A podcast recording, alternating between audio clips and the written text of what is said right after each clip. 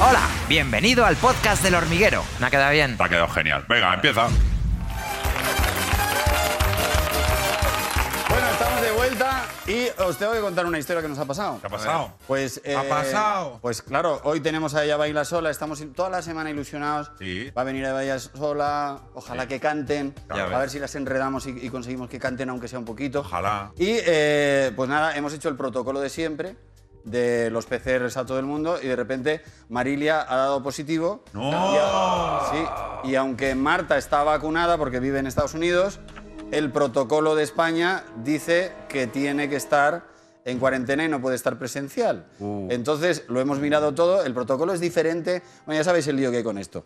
El protocolo es diferente en Estados Unidos y en España, en Estados Unidos es más laxo, y en España el protocolo dice que una persona vacunada eh, tiene que guardar cuarentena igual, porque aunque hay indicios de que una persona vacunada eh, no contagiaría, todavía no está demostrado científicamente y hasta que eso pase, pues como solo son indicios, de momento lo que dice la ley es que no pueden estar aquí presenciales. Y estamos un poco de bajona los tres, pero bueno, están nada, por videollamada Marta, Marilia, Hola. ya baila sola, buenas noches.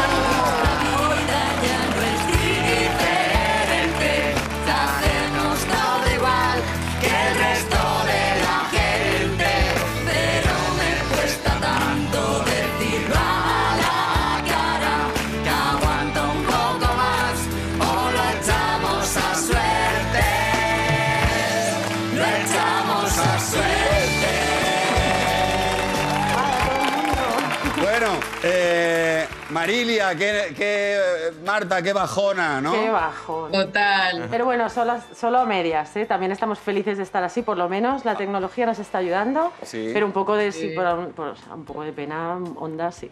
Bueno, Bueno, muchísimas gracias eh, por invitarnos y por, por la reacción que habéis tenido también. ¿Cómo os adaptáis? Sí, de Un aplauso arreglar enorme para esto vosotros. en el último minuto. Gracias. Muchísimas gracias. La- eh, pero os digo una cosa, una cosa es el, el COVID que nos ha cambiado la vida y otra cosa es que el COVID pueda con nuestra ilusión. Que eso no. Eso es. Que eso no. Never. Entonces, os propongo una cosa. Eh, da igual que normalmente si viene un invitado, pues suele venir al año siguiente. En cuanto. Porque vais a- estáis haciendo música nueva. Estamos trabajando duramente, sí, sí. ¿Qué dices? en, que, pa- en que pase algo bonito. Sí, sí. Ya nos hemos juntado con la guitarra y hemos tenido mm, muchos momentos de, de decir, a ver, eh, ¿cómo está la magia? Y la magia está ahí. Ay. La magia no se ha ido y nos hemos sorprendido las primeras. Ha sido- Guay.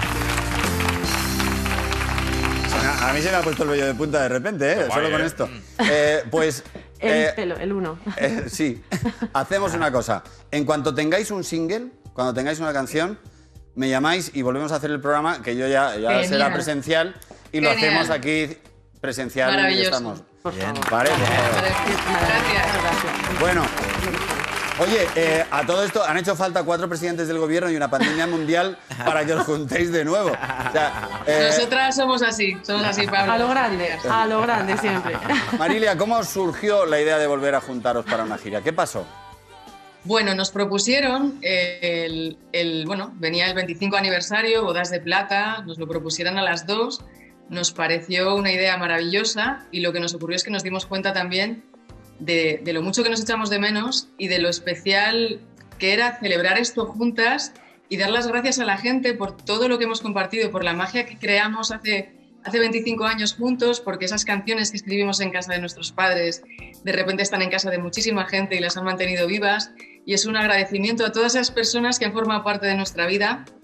Algunas nos conocen, otros ni siquiera nos ponen cara porque son de otras generaciones. Y queríamos celebrarlo viéndoles nosotros las caras y, y- y- y- disfrutando esta suerte, ¿no? De haber disfrutado, de haber vivido un- un- algo tan especial, ¿no? Como lo que nos ocurrió y lo que seguimos sintiendo, ¿no? Todo ese cariño de la gente. Pero, eh, Bodas de plata, celebración Marta. de bodas de plata. Sí. eh, ¿cómo fue? ¿Recordáis cómo fue la conversación en el momento que una de las dos dijo, ¿nos juntamos otra vez? Porque La conversación fue, hola, ¿qué tal? ¿Cómo estás?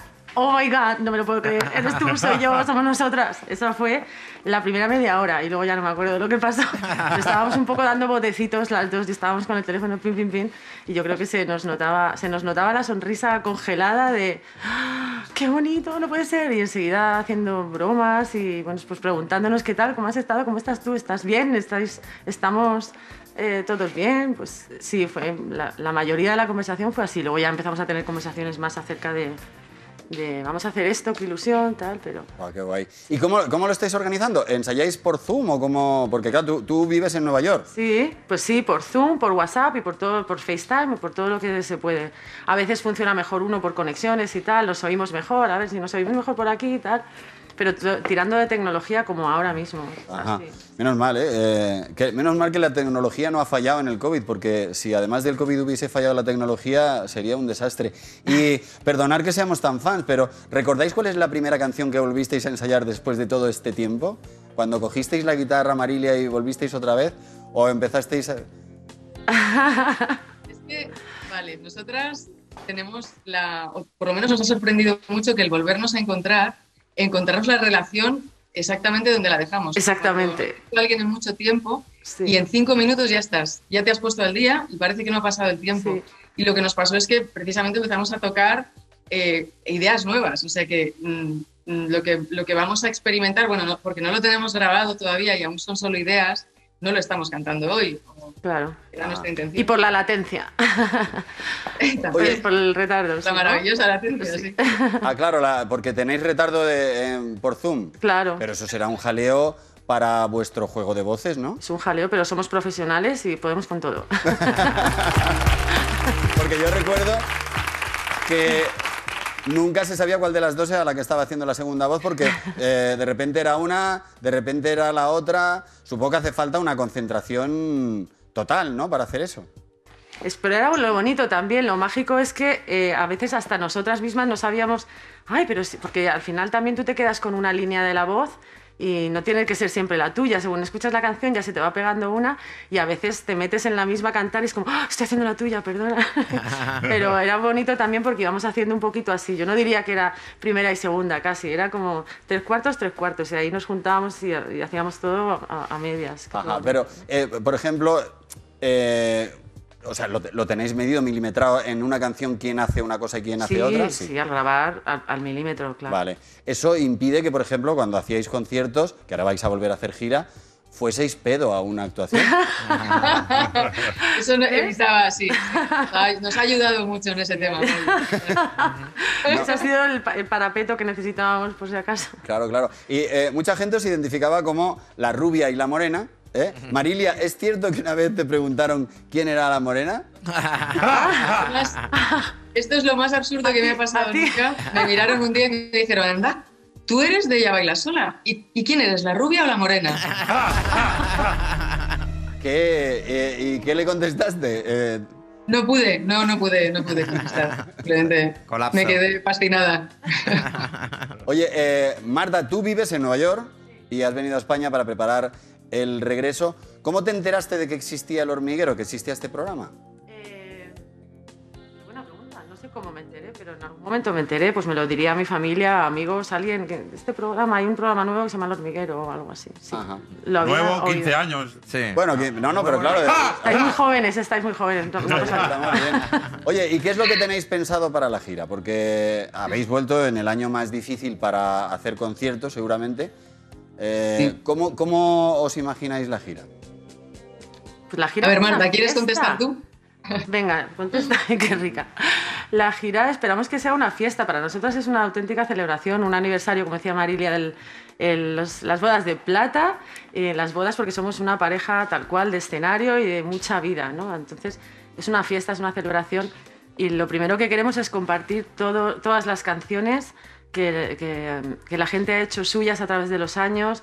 eh, las que salían de singles y las que se quedaban en los discos sin salir por la radio. Eso porque es. luego la gente también las enganchaba, las hacía suyas.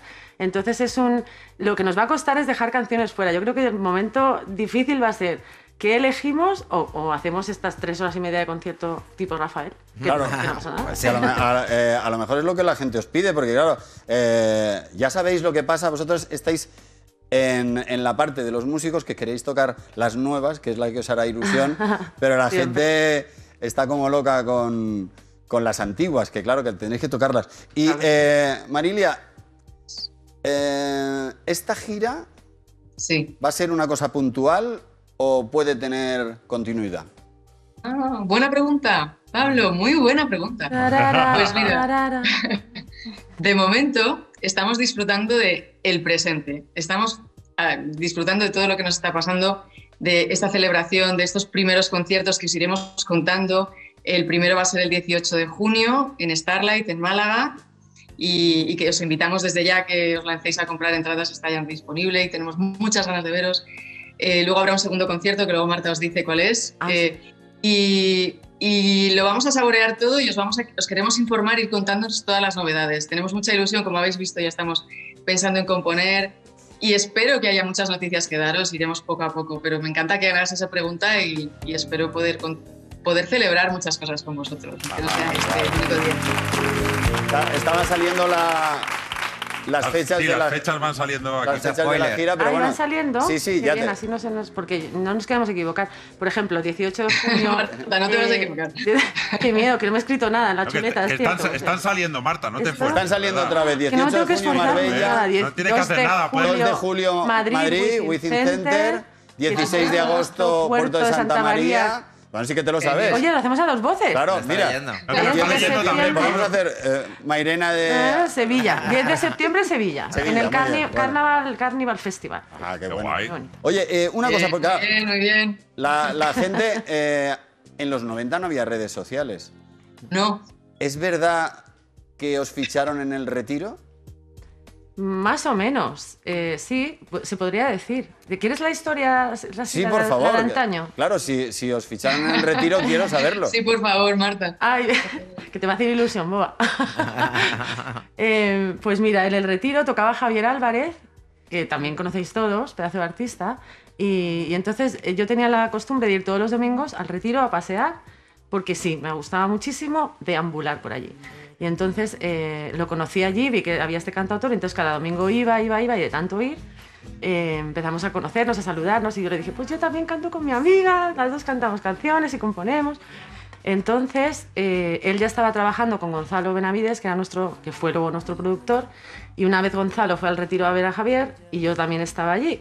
Y después de que tocó, eh, de que hizo su actuación y tal, dijo, ay Gonzalo, ven que te voy a presentar a esta niña que tiene una amiga y las dos cantan juntas. Y, y entonces Gonzalo pues debió ver algo ahí y dijo, pim, vamos a ver, vamos a indagar aquí qué pasa. Y luego ya pues, pues quedamos los tres y le empezamos a contar, pues tenemos estas canciones y tal. Y esa fue el... Qué bueno. fue el- Oye, la gente sigue cantando. Eh, aquí eh, podemos poner cualquier tema y la gente se lo sabe, la gente se sabe muy bien. Lo echamos a suertes, cuando los sapos bailen flamenco, amores de barra, mujer florero. Eh, y tengo una pregunta, Marta, sobre lo echamos a suertes sí. y la famosa frase ¿Por qué ya no me baila un gusano en la tripa? ¿Por qué? Vamos a ver. ¿Por qué eso digo yo? Sea, ¿por, Porque- por- cómo le- por qué le cambiaste al gusano en la tripa? Pues- ¿Por, qué, por qué cambiaste el acento? Pues es que no, no- nunca lo entenderé. De hecho, en mi familia hay la costumbre de decir, cuando tienes las maripositas, le llamamos las gusanas, en realidad, las Claro, gusanas. Y entonces sí. yo al hacer la canción y pensé en esa cosa de la tripa, pensé en el gusano, pero podía haber dicho, porque ya no me bailan, gusanos. Y su acento hubiera quedado en su sitio, Sí. no hubiera... Claro, o, o una palabra esdrújula, pues- un tábano. Un- Un tábano. la- Pero bueno, igual no queda igual. Pero mira, también ha hecho historia eh, ese desastre. A ver, era el enganche de la canción, era- El, el gusano. La gente, de- no, es que la gente no decía eh, lo echamos a suertes. La gente la canción, la, la canción del gusano en la El tripa. gusano a la tripa. Claro. Es verdad. Sí, Claro, sí, Mari-. Marilia, eh, eh, ¿y a ti te pareció bien o pensaste, pero porque dice gusano? Estábamos encantadas, no, no, ya me pareció fenomenal. Estábamos pendientes de la melodía, pendientes de, de- de lo maravillosa que es la canción y, y lo disfrutamos un montón. No estábamos pensando en eso con 20 años, ahora igual sí. Ahora un poquito, que- Ahora igual, sí. Gracias. Bueno, oye, y hab- y hablando del impacto que tuvieron vuestras canciones en, en la gente, eh, Marilia, me contaron algo muy emocionante que te pasó en una tienda en Asturias. ¿Por qué no nos cuentas lo que te pasó? Bueno, hace unos días eh, entré en una tienda para hacer unas fotocopias y la persona estaba haciendo las fotocopias y me miró y me dijo, ah, te acabo de reconocer. No te había reconocido, pues justo el otro día te estaba mirando, te estaba viendo en la tele con mi mujer en un programa de música. Nos encanta tu música, vuestra música. muchas gracias y nada, me voy a marchar. Me dice, ¿te puedo contar una historia? Y yo, claro, claro. Eh, a los dos años de casarnos, mi mujer tuvo un accidente de coche y estuvo dos meses en coma. Cuando salió del coma, había perdido prácticamente toda su memoria eh, a partir de los 17 años, pero se acordaba de vuestras canciones. No se acordaba de, de- de nuestro aniversario de boda, no se acordaba de nuestra boda, pero sí se acordaba de vuestras canciones. ¡Hala! Y- Bueno, bueno. vamos a mandarle. Yo, yo me emociono mucho con, esta, con esto porque eh, además le quiero mandar un abrazo a Fernando y a su mujer y quiero decirles que les queremos invitar al concierto que quieran en la gira, que están invitadísimos.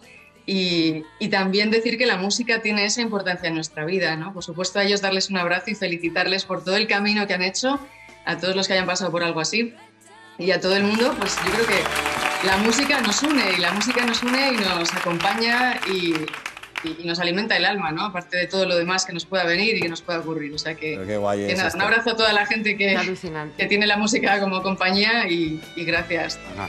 Oye, eh, fíjate cómo es. Claro, la memoria depende de la emoción. Si una cosa te emociona mucho, la recuerdas. Estábamos hablando antes de que seguramente si preguntamos a la gente del equipo quién fue el invitado del martes de la semana pasada, no lo recordaría, pero si le preguntamos qué comida les hacía su abuela, seguro que sí, porque de- depende de la emoción y las canciones tienen ese, eh, ese nivel de llegar incluso eh, a, a seguir en la memoria cuando, cuando te falta la memoria.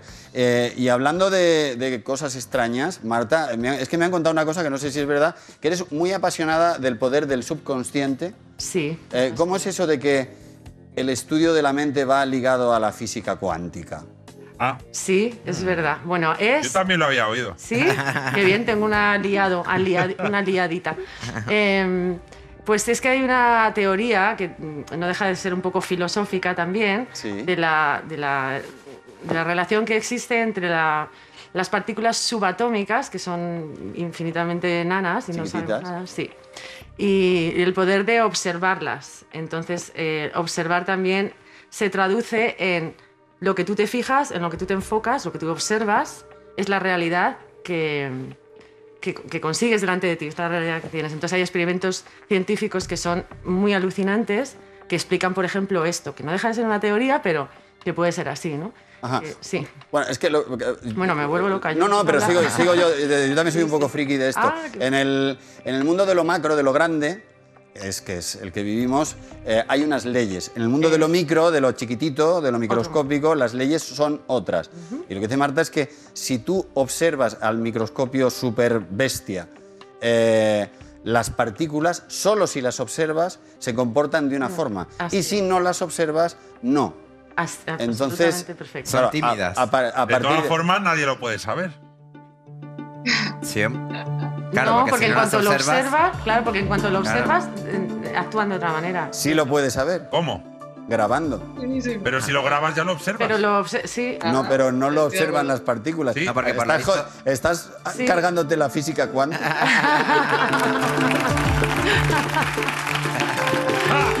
Bueno, aquí lo que diga Pablo, ¿eh? bueno, no lo sé, no lo sé. Bueno, es, eh, es una cosa bastante para estudiarla, pero es muy curioso. Claro, sí. y, y está muy bien la idea de que si te enfocas en algo al final, todo lo que te rodea te ayuda un poco. Bueno, amigos, hay una buena noticia en el planeta Tierra hoy, que está muy bien, y es que ella baila sola, van a volver a cantar juntas y que los sapos van a bailar flamenco de nuevo. Y ahora le voy a ceder el testigo ya a Trancas y Barrancas. Bueno, eh, Marta, Marilia, bienvenidas al juego que Hola. ti- ¿Qué tal? ¿Cómo estáis? Bueno, si estamos, Bien, aquí, bien, estamos sí. aquí de antes, pero eh, quería presentaros un juego que tiene más salseo que la despensa del Telerica Torta. Se llama... Yo por ti, tú por mí. Yo por ti, tú por mí. Bueno, chicas, os vamos a preguntar cosas íntimas y rarezas de la una a la otra, de la otra a la una, hombre con hombre, mujer con mujer, del mismo modo y en el sentido contrario. Muchas gracias. Venga, os vamos haciendo preguntas y a ver si acertáis, ¿vale? Marilia, ¿tienes miedo? No, Un no te poquito. Marta, ¿y tú? Un poquito también. Venga, primera pregunta para Marta, ¿vale? Qué. ¿De qué trabajó Marilia antes de dedicarse a la música? Bueno, una de las cosas que hizo. Puede ser A, repartidora de leche de burra. B, testadora de salchichas. O C, manejaba un telesilla en Cabárceno. Me da mucha risa porque lo hemos hecho juntas. Ah, sí, lo hiciste juntas. Oh, sí. ¿Cuál Oh, era? sí. Testadora de salchicha. Aun con ese nombre. Pero Qué ¿cómo, bueno. ¿En qué consistía, Marilia? ¿Cómo se testa una Bueno, bueno, salchicha? bueno, bueno, bueno. A ver, cuando estábamos estudiando, una de las cosas que hacía era en- encuestas, encuestas, encuestas por la calle. Sí. Y uno de los días que llegué a hacer encuestas, a lo mejor era, fue una de las últimas veces, también os lo digo, me tocó convencer a gente a las 10 de la mañana para que entrasen en un bar y probasen salchichas. La del desayuno, ¿eh? Era dificilísimo convencer a alguien a las 10 de la mañana que tenía que entrar en un bar a comer. Bueno, pues una de las últimas encuestas que hice, pero sí, era, era una forma cuando estábamos estudiando de, de- Me sorprende que te acuerdes, Marta. Pero ¿cómo se me va a olvidar eso? Claro, no, no. Señora, ¿quiere salchicha? Venga Poder por de aquí. convencimiento, porque la gente entraba, ¿eh? O sea, mira esta carita, Sí, sí, sí, la sí. gente Muy entraba. bien. Qué maravilla. Bien, Marilia, pregunta para ti. ¿Qué experiencia paranormal marcó la vida de Marta? A. Podía leerle la mente a su madre. B. Su padre hablaba dormido y predecía el futuro. C. Su madre hacía espiritismo en el garaje. Ah, podía La- leerle la mente a su madre. ¡Correcto! ¿En serio? ¿En serio, Marta? Cuéntanos esto, Marta, por, por favor. favor. Queremos detalles. Pues mi madre de pequeñitas, a mi hermana y a mí, nos decía, para jugar y entretenernos, nos decía, "Os voy a hacer, vamos a intentar hacer telepatía. Y nos dibujaban unos papelitos, un triángulo, un cuadrado o un tal. Sí, me acuerdo. ¿Verdad? Sí, y, y entonces nos íbamos un- al otro lado de la casa, al salón y a la cocina, lo que fuera. Y entonces lo acertábamos, yo empezaba a acertar y yo empezaba a acertarlo todo. Y luego decía, vale, pues ahora animales, ahora un poco más difícil. Y luego ya no, no había un límite entre, entre esto, esto y esto. Era cualquier cosa que estoy pensando y lo adivinábamos. Hola. Entonces le dio tanto miedo que dijo, ya no hacemos más. Que me está dando mucho miedo. Qué ya bueno. está". fuerte. Wow, qué Sí, fuerte, era chaval. impresionante. Bueno, siguiente Ah. pregunta para Marta. ¿Qué hizo un familiar de Marilia? Atención que esta es difícil. A. Su abuelo inventó la mano loca. Gran invento. B. Su bisabuelo escribió un diccionario de la Real Academia. O C. Su tatarabuelo tenía una foto con Hitler de pequeño. No sé si hemos ahondado tanto, Marilia. ¿A tu bisabuelo escribió un diccionario de la Real Academia? ¡Sí! Muy bien. Sí, señor, ¿eh? Qué crack, ¿no? Pero lo escribió él solo. Empezó por la A. Sí, sí. Ah, eh, abeja. ¿no? ¿Sí? Sí, sí, el Julio Casares, el diccionario, el primer id- diccionario ideológico de la lengua española y fue secretario de la Real Academia. Qué guay. Y Guau. sabía 18 idiomas. ¿Qué? Madre mía. ¿Qué? ¿Tu bisabuelo 18 idiomas? Y solo escribió un diccionario, macho, la verdad que... Claro, porque estaba aprendiendo idiomas. Claro, ya- es que de 18. Totalmente. Bueno, siguiente Vale, pregunta. Vamos con la siguiente. Siguiente pregunta. ¿Cuál es, es para Marilia? ¿Cuál de estas Sí. cosas hizo el padre de Marta? A.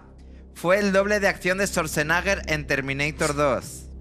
B. Pintó la portada de un disco de los Rolling Stones. O C. Fue modelo para un cuadro de Dalí. B. Pintó la portada de un disco de los Rolling Stones. Se conocen mucho, ¿eh? No hay manera de pillar. Es. No hay manera de pillar, pero cuéntanos un poco, porque Tenemos, claro, me tenemos parece el lo cuadro, ¿eh? ¿Tenemos, Perdón, ¿tenemos el, cuadro? Sí, sí, tenemos el disco, mira. mira ¡Ah, es- entre otros muchos. ¿eh? Tiene un Abajo montón. ahí está la firmita, ¿la veis la Sí, firma? sí, hostia? sí, sí, Anda. Hacía muchas portadas de discos antes de Miguel Ríos, cuando era Mike Ríos, de Rocío Jurado. De, ah, sí, Mira, mira, míralo, Mike míralo. Ríos. Qué, Qué guay. bueno. Bueno. sí. Bueno, qué Más, fuerte, tiene una de Beethoven y Qué todo. bonita. Ay, de- sí. bravos. Beethoven, de Sí, cuando lo petaba Beethoven. De Que cuando- Mira, aquí Beethoven, el nuevo Estaba- disco de Beethoven, te lo pinto. estaba número uno en Spotify, Beethoven, buenísimo. Ya ves, no, estaba en número 7 que lo ponía ahí. Bueno, la última pregunta. Venga, la última pregunta es para Marta. Venga. ¿Qué acto de rebeldía cometió Marilia de pequeña? A. Se fue de casa con siete años. B. Adoptó a un compañero del colegio y se lo llevó a su casa. O C. Formó una secta en el colegio que duró dos semanas. Pues voy a decir la, que, la A, que se fue de casa con siete añitos. Correcto. Qué bien. ¿Dónde fuiste, ¿Dónde fuiste, Marilia? Bueno, a ver, yo es que soy muy independiente siempre. Hombre, ya, pero con siete años.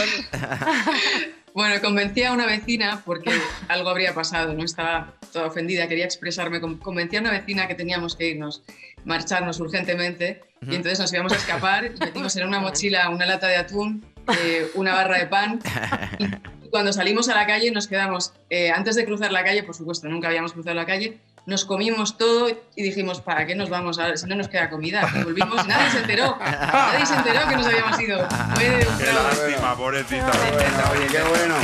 Oye, eh, tengo que despedir aquí, eh, pero queda la promesa en marcha. Entonces, para que quede la promesa bien en, en televisión, en directo, ahora que son las 10 y 32, cuando tengáis un single, Eso ven- es. venís y lo cantáis.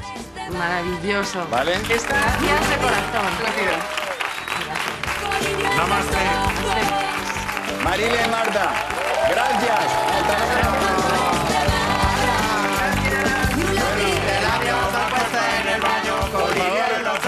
Que entre Cristina Pardo, Tamara Falcón, Nuria Roca y Juan del Val. Están aquí. Están-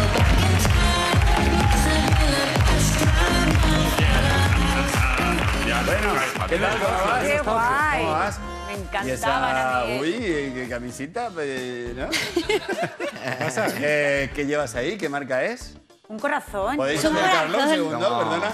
Ahí no pone... Como I love paddle un Sí, poco, ¿no? Es el rollo. Amo Ah, no. a Agatha Ruiz de la Prada. Ah. Es verdad, es verdad que el logo se puede parecer, pero no, no es de Ágata. A mí me gusta muchísimo la ropa de Ágata, pero este polo concretamente, este concretamente Este no es, de- no es suyo. No, pero oye, eh, vas bien, ¿eh? Porque ¿Qué pasa? te puedo, te ¿Pero puedo, puedo empezar te no, puedo confesar una cosa. A Sí, ver, hasta ahora era yo la que compraba por internet, los modelitos, me pongo esto, me pongo lo otro, llegaban los paquetitos a casa. Bueno, pues ahora se ha vuelto pues una vedette. no para de ¿Ya comprar. ha subido? Y yo creo que tienes tanta información. Pero si no he comprado no, no, inter- ti- en- por no, internet en mi perdona, vida. tienes tanta información de moda ahora mismo en la cabeza que te lías y, y se lía hasta tal punto que el otro día. Se compró un poncho. Bueno, pues mira, pues más o menos, ¿Pero de qué porque habláis? a ver, llevaba cuatro días que no nos veíamos porque yo me había ido a Canarias a hacer la obra y tal. Vale, pues vuelvo al aeropuerto, me dice voy a por ti, yo digo mira qué bien. Bueno, pues ven a recogerme, te prometo que no lo reconocí. No sabes cómo iba, o sea, cómo iba? a ver, va- mira, ¿Pero qué tipo de cosas es que, que llevaba, que, mira, Juan, a ver, o parecías un borrego, perdón, o un jugador de tenis de los años 40. O sea, se había comprado una Rebeca gigante. una Rebeca gigante, blanca, con unas rayitas rojas por aquí, que yo digo, pero si... A mí esas me encantan. ¿A ti te gusta? Pero claro que sí, Tamara, porque tú sabes de moda. Pero- Que me la puse para quedar con Pero es retro. ¿Y no le dijiste nada? Es que no, no me, no me he fijado. Era, Claro. era horrible, Juan. ¿Fue en la noche cuando fuimos a cenar? Sí, yo llevaba No, no, una no, chaqueta o sea, preciosa, que yo sí, cuando Pablo. le vi- Ahora mismo no, no lo recuerdo. Pero Quiero decir, ¿y, tú te has bajado de la nave espacial? Bueno, mira, esto sí que es moda, perdona. Esto es no, moda. esto es moda. Esto más antiguo que la orilla de los ríos. No, perdona, un poquito de brilli, un poquito de hombrera, un poquito de Un nave poquito Star de hombrera porque hemos estado a superbién. punto de salir. Sí, estaba a punto de ponerme ot- otra más en cada hombro. No, pero en serio, tienes que, que relajar y, y rebajar un Pero, poco tu o sea, obsesión por la ¿me moda. Porque esto no. absolutamente tan gratuito? Mira, O por sea, yo digo, favor, me Pablo, aquí- que te venga un día y que se ponga la Rebeca o que saque una foto o algo porque Pobre, vais a el que se había puesto guapo para verte. O sea, Mira, claro. Tamara, no, no. No, es verdad que cuando yo llegué al aeropuerto y ya sale ella, y según me ve, pone esta cara de. ¿Y esto? A ver, ¿Y eso? Igual, eh, Bueno, Nuria, igual fue una estrategia de Juan que dice, me voy a poner esto porque así cuando me vea le dará vergüenza ajena y me dirá, no me vengas a buscar. Claro, no, no, yo no. creo que iba- yo no, creo a que ver, iba- lo que pasa que yo también es verdad que no quería decir mi opinión nada más Nada verle. más llegar después de claro. cuatro días si- sin si verle. tú, Pero no hace falta que dirías- ninguna opinión, a ti se te ve en la cara perfectamente. Te hace así, te hace. ¿Y eso? ¿Has entendido lo que te quiere decir? Una pregunta, Nuria, porque no me ha quedado claro. ¿Y cuál es exactamente el estilo de Juan? Es que claro, a ver, Juan tiene unos rasgos muy marcados y así ¿Sí? como un poco. Pero me- Eh, me estoy- o sea, no me está gustando Tú tienes, A ver, tú tú tienes un blog de moda, ¿no? Bueno, ver. lo, lo tuve, lo tuve, ¿Lo pero tuviste? sobre todo me encanta. Pero, Ah. a ver, Ya que mi estilo es extraordinario. Tamara, ¿a que no le pega ir rollo pijo jugador de tenis? No. No. Mira, si a no ti no te gusta, si a ti no te gusta, no, moda. pero Pe- Pero es como retro, ¿sabes? Ahora ya no es. Oye, exacta- si se lo es que hubiera puesto en los Tamara- 80. Tamara está Oye, orientada. esto le va a venir bien y se va a venir arriba por culpa de lo que le estás diciendo Y hay tú gente ahora. en esta Clara. mesa- No, no. Cerremos este asunto con una opinión. eh, luego habrá otros temas, Juan, y yo te daré la palabra, pero en este no. Vale. En boda no, por Eh, favor. Diríamos, eh, Nuria, que Juan, desde que sale en la tele, es- está un poco estrellita. A ver, un poco sí, Juan. Un poco sí. A ver, además hace. Espérate que Es no, verdad que se no pone sé qué me voy a mascarillas poner. que dice, no que me conocen y se pone una aquí y otra aquí. ¡Ja, ja! Y se pone gorra, mascarilla, gafas. ¿En serio? ¿Se pone gorra? ¿La gorra de famoso? Sí, No, la gorra Juan, de no, la gorra de famoso no. Que, que te conocen más. Bueno, Claro. pues, señores, yo me voy. Bueno, oye, vamos con eh, eh, la actualidad, ¿vale? Por favor. Que, que- que de buen esta. rollo. Esta no era la actualidad. Y de repente, no, pero eh, al final la incertidumbre de la vacuna AstraZeneca, Cris, ¿cómo va el culebrón? A ver. eh, A la empieza. A ver, las, las autoridades eh, europeas, como sabéis, han dicho, han insistido en que la vacuna tiene muchos más beneficios eh, que inconvenientes y eh, han reconocido finalmente que sí que hay relación entre la vacuna de AstraZeneca y eh, un tipo concreto de trombos que se estaban produciendo, o se están produciendo sobre todo en mujeres jóvenes, eh, más jóvenes de 60 años y, como digo, eh, mujeres. ¿Cuál es el problema? El problema eh, para mí, bueno, hay varios. Dicen ellos que esta vacuna es segura, pero la historia no es que la vacuna sea segura, sino que los ciudadanos la perciban como segura. Y eso es algo que en este momento no está pasando. No. Primero porque eh, dijeron inicialmente que no tenía relación con los trombos. Ahora dicen que sí. Segundo porque si os acordáis, al principio dijeron que esta vacuna de AstraZeneca no se le podía poner a la gente más mayor porque en los ensayos clínicos no habían contado con gente de esa edad. Ahora, de pronto, dicen no. Aquí en España no se le puede poner a la gente más joven de 60 y se la vamos a poner a la gente mayor. Que entonces dices, pero vale, lo contrario. Y encima, cada país de la Unión Europea está haciendo una cosa. Por ejemplo, nosotros hemos decidido, ayer dijimos que esta vacuna se la íbamos a poner a la gente de 60 a 65 años. Hoy, 24 horas después, hemos decidido que se la vamos a poner a la gente hasta los 69 Pero ¿quién lo ha decidido y en base a Un segundo, qué se ha Juan, que ya acabo. Sí, sí. Y luego, por ejemplo, Italia eh, se la está poniendo, al, a- el Reino Unido se la está poniendo a la gente mayor de 30. O sea, que dices tú, Ah. vale. Claro, Alemania se la está poniendo de 60 a- a- al infinito. O sea, tú dices, pero ¿cómo es posible? ¿Cómo es posible que generen este desconcierto en la gente cuando siguen vacunando con AstraZeneca? Porque es que hoy ha habido gente que se ha ido a vacunar con Porque la AstraZeneca. vacuna de AstraZeneca es segura. Es que es Pero- segura. Pero, tú tienes que convencer al ciudadano, Pero, Juan. claro, ¿qui- pero ¿quién no le convence al ciudadano? El político porque le El faltan vaivén, espaldas. el vaivén. Claro, evidentemente le faltan espaldas para asumir un cierto riesgo que existe. Y, pero por números, la, la incidencia de estos, de estos trombos es un 0,007. O sea, puede ser perfectamente que un ciudadano pueda tener miedo, por- sobre todo por el lío que le están haciendo. Pero los políticos tienen que tener espaldas, asumir que la vacuna se ha hecho en muy poco tiempo, que a lo mejor puede haber algún riesgo, pero el mismo riesgo que tiene cualquier medicamento. Yo sobre todo que Y este- creo... O sea, la comunidad científica las decisiones se deben tomar en base a la comunidad científica. Y esa dice que los accidentes por trombos son ínfimos. Pero Juan, entonces, partir de ¿por ahí, qué cada país está haciendo sería. una cosa? Claro. Es que a mí lo que me parece lamentable es que ni siquiera en esto sean capaces de ponerse de acuerdo los Es que a países mí de la también Unión me Europea. parece- Por también me ejemplo, parece pero por ejemplo, o sea. eh, eh, hoy mismo que se ha decidido que se amplíe Sí. a 69 años, alguien ha tenido que tomar la decisión. Imagino que científicamente o basándose en resultados científicos, porque no nos explican eh, qué criterios han utilizado Y sobre todo, para y tranquilizarnos. sobre todo yo también creo que sería importante, eh, yo lo haría por lo menos, si tuviera una empresa eh, que estuviera comercializando AstraZeneca. En una situación así, creo que la propia empresa debería ser la más interesada en salir cada día para explicar lo que están haciendo. Estamos investigando la posible relación con los trombos. Con respecto a lo que ha dicho la Agencia Europea del Medicamento, ratificamos que tal. O sea, que alguien cuente algo, porque si no lo que tienes es una comunidad autónoma paralizando la vacuna por la mañana, eh, otra comunidad autónoma votando otra cosa por la tarde, una edad un día, a las 24 horas otra edad, otro país con otra edad. Entonces al final Si no, dices, no, pero "Oye, si la mira, no si, me marees. Si los ciudadanos, evidentemente, están mareados y, por supuesto, si te están diciendo todo el día, ha habido un trombo aquí o ha habido un trombo allí, pues evidentemente eso te genera muchísima inseguridad. Claro, yo creo que, claro. fíjate, yo creo que el Pero- matiz está en que eh, cuando tú estás enfermo y te medicas, tú asumes que ese medicamento puede tener un efecto secundario. Y que aquí eh, lo diferente es que eh, tú estás sano y entonces vas a un sitio donde te van a poner una cosa y a lo mejor puedes enfermar. Y, Y eso morir. es muy inquietante. Y morir. Bueno, Bueno, y pero claro. re- realmente entre los 34 millones de vacunados de AstraZeneca ha habido 222 Pero casos a esos 200 de les ha trombos. tocado, Pablo. ¿Eh? que No, pero Sí, claro, pero tú pero piensas nunca que puede te ser un argumento. Eh, Nunca puede- Perdón. Creo que vamos allá también, porque es que el caso es que estas vacunas se han hecho con unos protocolos tan acelerados que cualquier cosa como que te da un poquito más de reparo, ¿no? Y, y- y seguramente sea muy segura, pero... mm, Claro, es que, por ¿Tú ejemplo... te, tú la- te, eh, Ah. ¿tú te pondrías la vacuna de AstraZeneca? em, yo preferiría no, la verdad.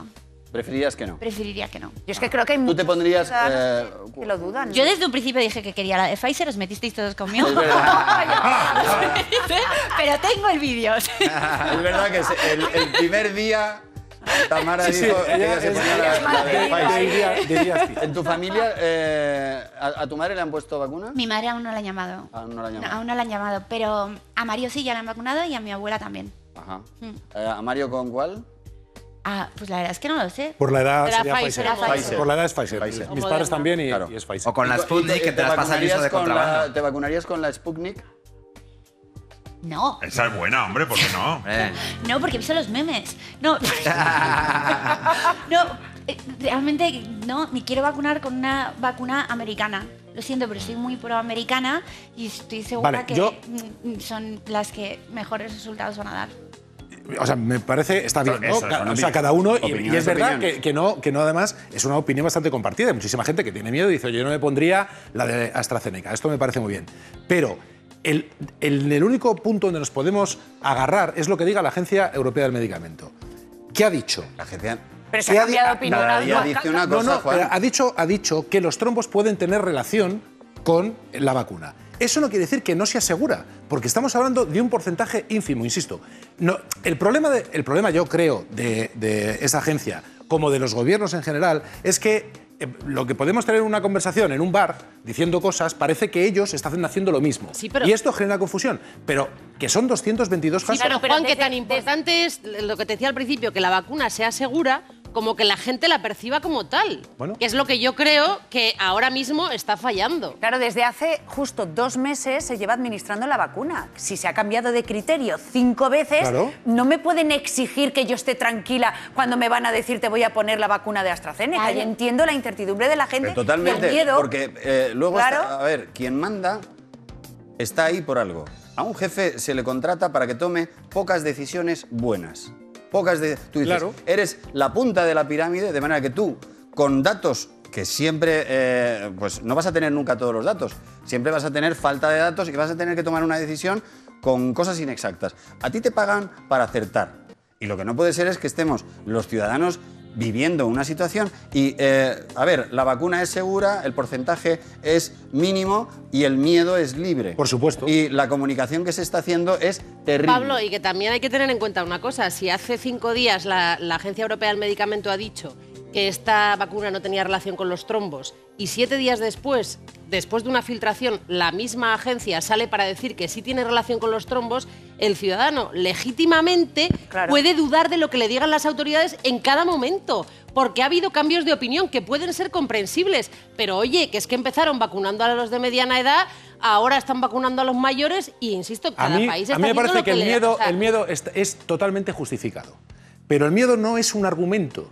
Es un argumento para decir, oye, yo tengo miedo, simplemente. Pero cuando hay que tomar decisiones, eh, para quitar precisamente ese miedo, hay que tomarlas en base a algo que se llaman datos.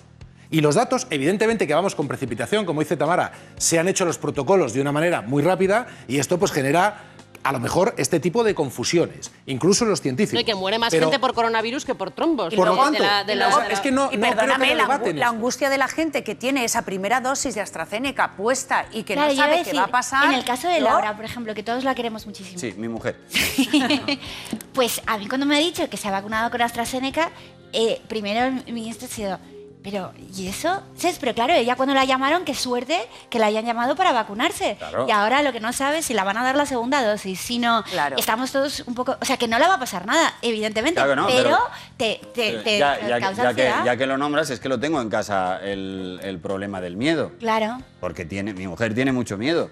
normal. Y bueno, se está tranquilizando, lo lee todo, eh, se informa de todo, pero eh, te ponen la vacuna y de repente tú te vas, vuelves a tu casa y ves en los informativos lo que estamos Claro. comentando en la tertulia, que es lo que le ha pasado a mi mujer que la tengo al lado. Llego por la noche y de repente está acojonada. Claro que está acojonada. No, y que es- Como cientos de Yo- yo- Y que- y que miles de Por personas. verdad intentar que- dar... eh, eh, Dos la- millones la- de personas me la- parece que están. Más de dos millones. Más de dos millones. Han recibido al menos una dosis. de Claro, la primera dosis. Lo peor es que de momento no hay respuesta con respecto a qué va a pasar con esas personas. Claro. Porque hay varias posibilidades. O que se queden solo con una dosis porque parece que eh, proporciona una inmunidad para ir tirando. O eh, ponerles esa segunda dosis, que es lo que va a hacer, por ejemplo, Italia, porque insisto, cada uno está haciendo lo que quiera. O eh, la tercera posibilidad sería ponerles una segunda dosis de otra vacuna. Pero Ah, esto vale. todavía Pero no está. claro, Que no sabemos qué reacción Eh, puede tener eso Claro, mi, también. mi mujer me dice, anoche cuando estábamos volviendo, dice que ahora dicen que me van a poner a lo mejor una dosis de otra vacuna. Perdona, Este es no hace problema. falta ir a Salamanca para darte cuenta de que aquí se está improvisando. Eh, hombre, por supuesto, se está improvisando. Eso es Hoy mismo. Incluso falta, como digo, yo creo que falta cuajo y espaldas a los gobernantes para tomar decisiones y asumir riesgos. Pero insisto, yo por, lo- por hacer simplemente el apunte del miedo, yo le tengo mucho miedo a montar en avión. Y si alguien me argumenta que mi miedo está justificado porque hay accidentes de avión, me parece, me parece que no es un argumento sólido. Evidentemente que es libre el miedo que yo mañana cuando vaya a coger un avión, yo lo puedo Que no tener. siempre se puede pero- explicar objetivamente el miedo. no, no, no, no, el miedo casi nunca se explica objetivamente. Pero, lo que, pero por eso te digo que yo digo, yo tengo miedo a montar en avión. Bueno, bien, pero a mí me dicen unos datos de que yo mañana en un avión me puedo montar seguro. Y si alguien me argumenta, es que hay gente que se muere en un- avión, pues tendrá razón.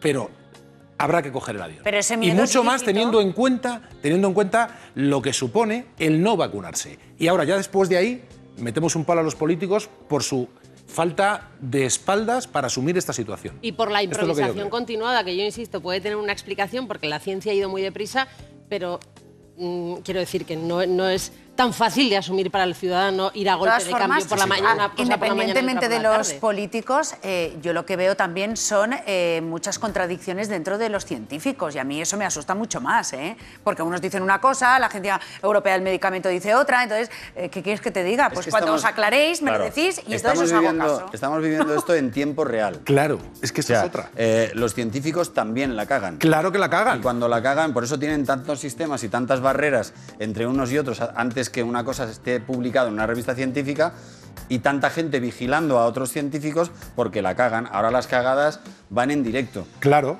Y así- bueno, menos mal que Sánchez insiste en que a finales de agosto 33 millones de españoles estarán vacunados.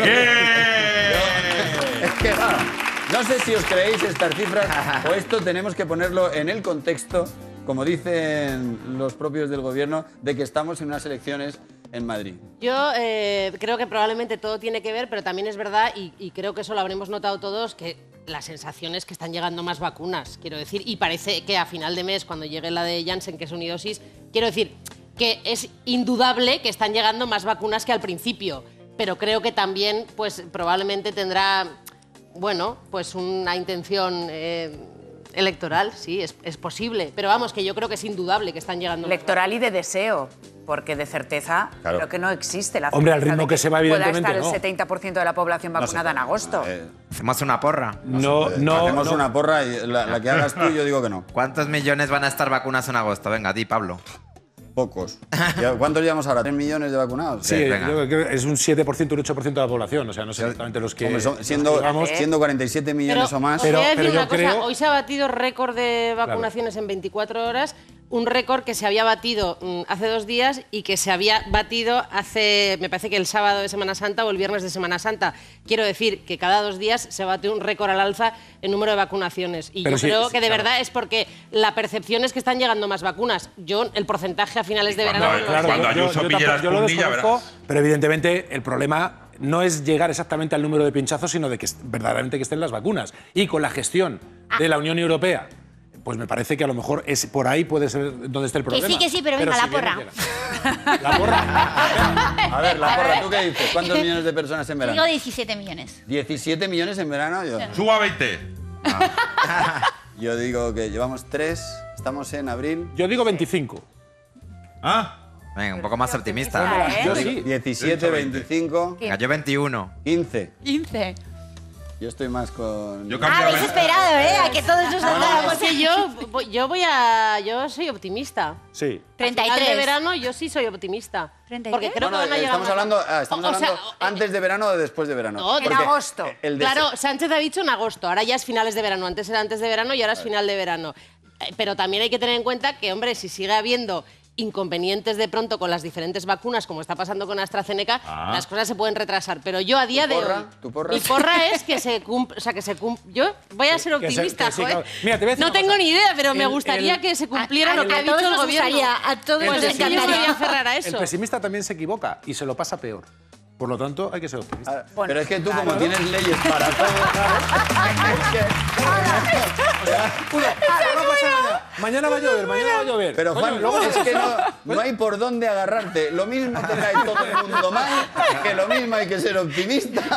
No, la, mismo, la pues, gente, cuando le cae todo el mundo mal en los últimos tres minutos de tertulia. Claro, no. porque no, pero vamos a ver, Juan, tú que eres un optimista, ¿podrías hablarnos de alguien que te caiga mal? ¿Algún colectivo? a alguien? Hombre. Así, seguidito. Pues mira, yo, Seguidito. pues mira, yo te voy a decir, por ejemplo, a mí eh, voy a hablar de una frase que es la de rectificar es de sabios. A ver, sí, pero no abuses. Porque claro, esto de decir, tú la estás cagando todo el rato y luego solucionas todo diciendo, rectificar es de sabios. Pues no, joder, no, no te equivoques tanto. O sea, por ejemplo, me cae mal. Me- eh, eh, gente que me cae mal. Eh, Entonces una- te cae mal toda la gente que ha dicho que vamos a llegar al verano bien, que acabas de decir, ¿no? No, ¿por qué? No, no, no, porque no, no, nada, da igual. Gente, gente que va, eh, tú vas paseando y de repente hay un perro que se te acerca y te dice el, el dueño, dice, tranquilo que no muerde. Bueno, ya, joder, faltaría más. Evidentemente. Ya sé que no me va a arrancar la cabeza de un bocado, pero me está chupando, me está molestando. Joder, tío, coja el perro de la correa. huele el pito. La- la ¿Te correa- imaginas que dijeses, tranquilo que solo doy patadas flojas? Claro, claro, mira. Y, y, coño, te- eh, no, no A mí lo las que me correitas largas. A mí lo que Esto- me gustaría es que Nuria nos dijera alguna vez si verdaderamente Juan, cuando se encuentra por la calle alguno de estos colectivos, eh, digamos, es transparente y se le nota o luego es una persona No, no, se educada. le, se le nos- nota. sí. se le nota y yo a veces ver. mantengo la distancia Pero, de Nuria, seguridad si con eres- él y hago como que no le conozco. Nuria, si tú eres de la mitad de los colectivos que dice él. La gente, O la tú no gente- tienes correíta de las que se estiran para tus perritos. la gente- Yo llevo una correa corta. La correa tiene que ser Pero- corta, trancas, de toda la vida de Dios, la correa. ¿Y qué opinas, y Juan? Es verdad, porque el perro ahí sa- saliendo. Oye, coño, si se va a 17 Pero porque no te tú. gustan, no te o sea, tú No. no has vivido nunca No te con gustan perros. los Juan. perros. ¿No te gustan si los tengo dos perros? Tengo dos A ver, perros. pero tienes dos. ¿Has traído hoy a tus perros? No, no les he traído, no, no. Ay, tráelos. pasearles antes. Pues tienes que traerlos la semana que viene ¿Mm? y se los pasamos a Juan. con correa larga. Que van a quedar en tu camerino. A mí los perros, pues hombre, las mías me gustan regular. y El resto, pues me gustan menos. Poco, ¿no? Pero porque les tiene miedo. Ah, ¿Y tienes algún colectivo más? No, pues, la gente que dice frases obvias. Esto. ¿Frases? Obvias. Llenan todo el rato en la conversación con frases obvias. Por ejemplo. Subo para arriba. te- no, sí, por Sube para- no, no, tú te- terminas de cenar, te sientas en el sofá y dices, pues ya hemos cenado. Pues claro, lo, aca- lo acabamos de hacer. ¿no? Y luego eh, la frase, dice, ¿cómo dice la, o sea, las croquetas están mejores de un día para otro. ¿Esto qué? Todo lo que- Es que además no estoy de acuerdo con eso, vamos. ¿O no? Es que además todo el rato señalan así las cosas. De, de repente De dice, frases que ya se han dicho. Se han dicho todo el rato. Y, y tú dices, estás en la piscina, por ejemplo, y se está mejor dentro que fuera. O no, o no. ¿Pero cómo vives con él? O sea, ¿cómo lo haces? Y, y los que, y los que dicen, por ejemplo, tú solo dices un poquito mucho. ¿Qué digo yo? ¿Ves? A ver, ¿qué digo yo? Dice- dices, vamos a hacer cualquier cosa. Dice, vamos a hacer una cosa y dice, y así nos la quitamos de encima. Pero Juan, ¿qué problema tienes con esa frase? Vamos, es que, vamos tío, lo a, tuyo es muy a- fuerte. vamos a comer y así nos lo quitamos de encima. No, hombre, no, eso Coño, no. Es cuando- gente que dice, es cuando te "Vamos a cuesta hacer algo". Y así nos lo quitamos de encima. Que no, que es cuando te cuesta hacer algo, pues así ya lo tienes hecho. Claro, Adelante, sí, es que adelante. vamos- Bueno, pues este es verdad. Juan, que acaba de decir que es un optimista.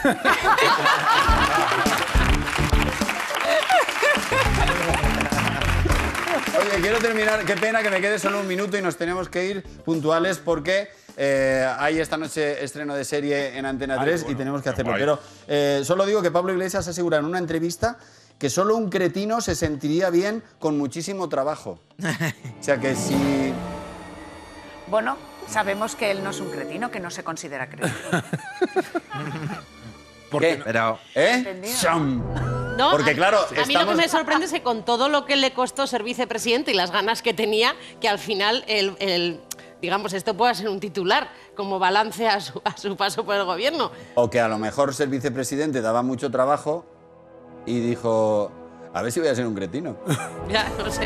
Hombre. es muy sorprendente porque de verdad En, le medio- costó en un muchísimo minuto la nos, hemos- nos estamos metiendo todos en lío. Por favor, eh, colaborar. No, no, yo, yo creo que, evidentemente, eh, si te gusta tu trabajo, pues puedes disfrutar haciéndolo. Pero es verdad y tristemente que la mayoría de la población, pues su trabajo no le gusta. Y a lo mejor lo que puede pensar es eso. Ahora, si te gusta tu trabajo, pues mola mucho, mola mucho ir a trabajar. También está bien eh, tirarse en un sofá. Ahora, definir como cretino a alguien que disfruta trabajando, a mí me parece un poco arriesgado en alguien que es un o ha sido un vicepresidente. Yo disfruto mucho trabajando y estoy deseando ya que llegue el lunes porque, porque se me acaba el programa y no sé qué hacer. No. Os